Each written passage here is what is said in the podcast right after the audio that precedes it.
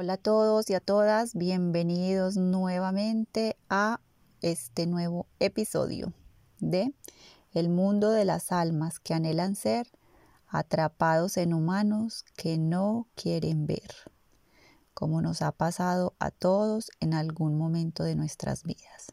Comenzamos con la continuación de la historia. Qué diferentes son las etapas de la vida de nosotros los seres humanos cada una tan hermosa y con tantos cambios, la universidad. Para algunos, una obligación que se debe cumplir, para otros, una escala para poder avanzar y ser una persona con mejores oportunidades, y para otros, un lugar para socializar, hacer amigos, momentos de fiesta, alcohol, drogas y desorden. Y para algunas personas de este último grupo, un cartón comprado por sus padres adinerados. Recordemos que de todo se ve en esta vida. Ángel se sentía muy segura de su carrera universitaria. Allí vivió muchas experiencias con sus nuevos amigos y sus novios. Como muchas chicas, gozaba y disfrutaba. Vivió fines de semana de fiestas interminables y alocadas. Hacía esto porque pensaba que era la manera correcta de encajar en esta sociedad. Pasó por varias relaciones de pareja y ninguna le satisfacía por completo. Siempre había inseguridad y desconfianza. Ella sentía una sensación de vacío, pero no sabía por qué. En los últimos semestres conoció a un hombre diez años mayor que ella.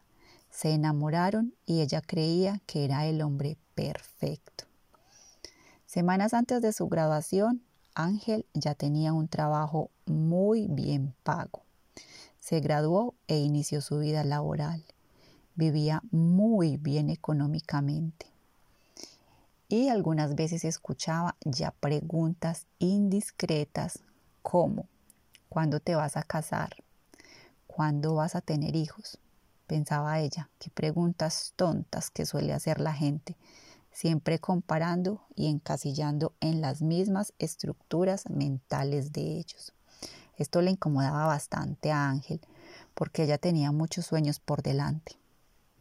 Pero como ella vivía en temor al que dirán, terminaba haciendo lo que le decían. No todos los aspectos de su vida eran agradables, su salud era regular, continuaba con sus migrañas y a pesar de haber frecuentado varios médicos y haberse practicado diferentes tratamientos, sus dolores abdominales se habían vuelto ya parte del diario vivir. Ángel estaba pasando por momentos de ansiedad más intensos. Esto la llevó a un consumo inadecuado de alimentos, hasta llegar a un exceso de peso. Pero al parecer esto a ella le importaba muy poco. Pasaron meses y la relación con su novio no iba para nada bien.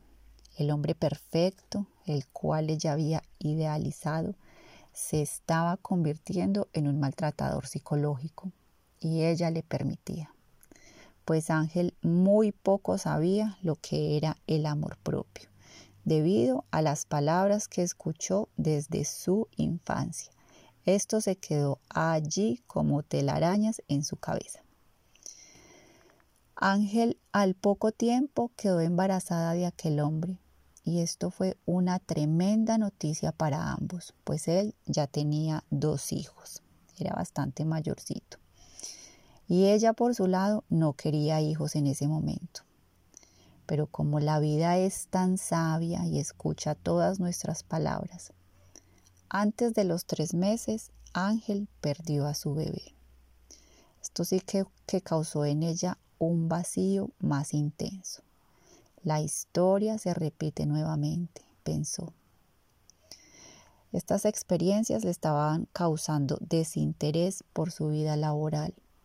Se cuestionaba si estaba viviendo en realidad una vida gratificante. No le veía el sentido a lo que hacía. Se cuestionaba constantemente de dónde venía, qué estaba haciendo y hacia dónde era que se dirigía. Ahora está nuevamente sola y toma la decisión de buscar ayuda. Sabía que había muchas cosas de su historia que debía sanar y quería tener buena salud emocional y física.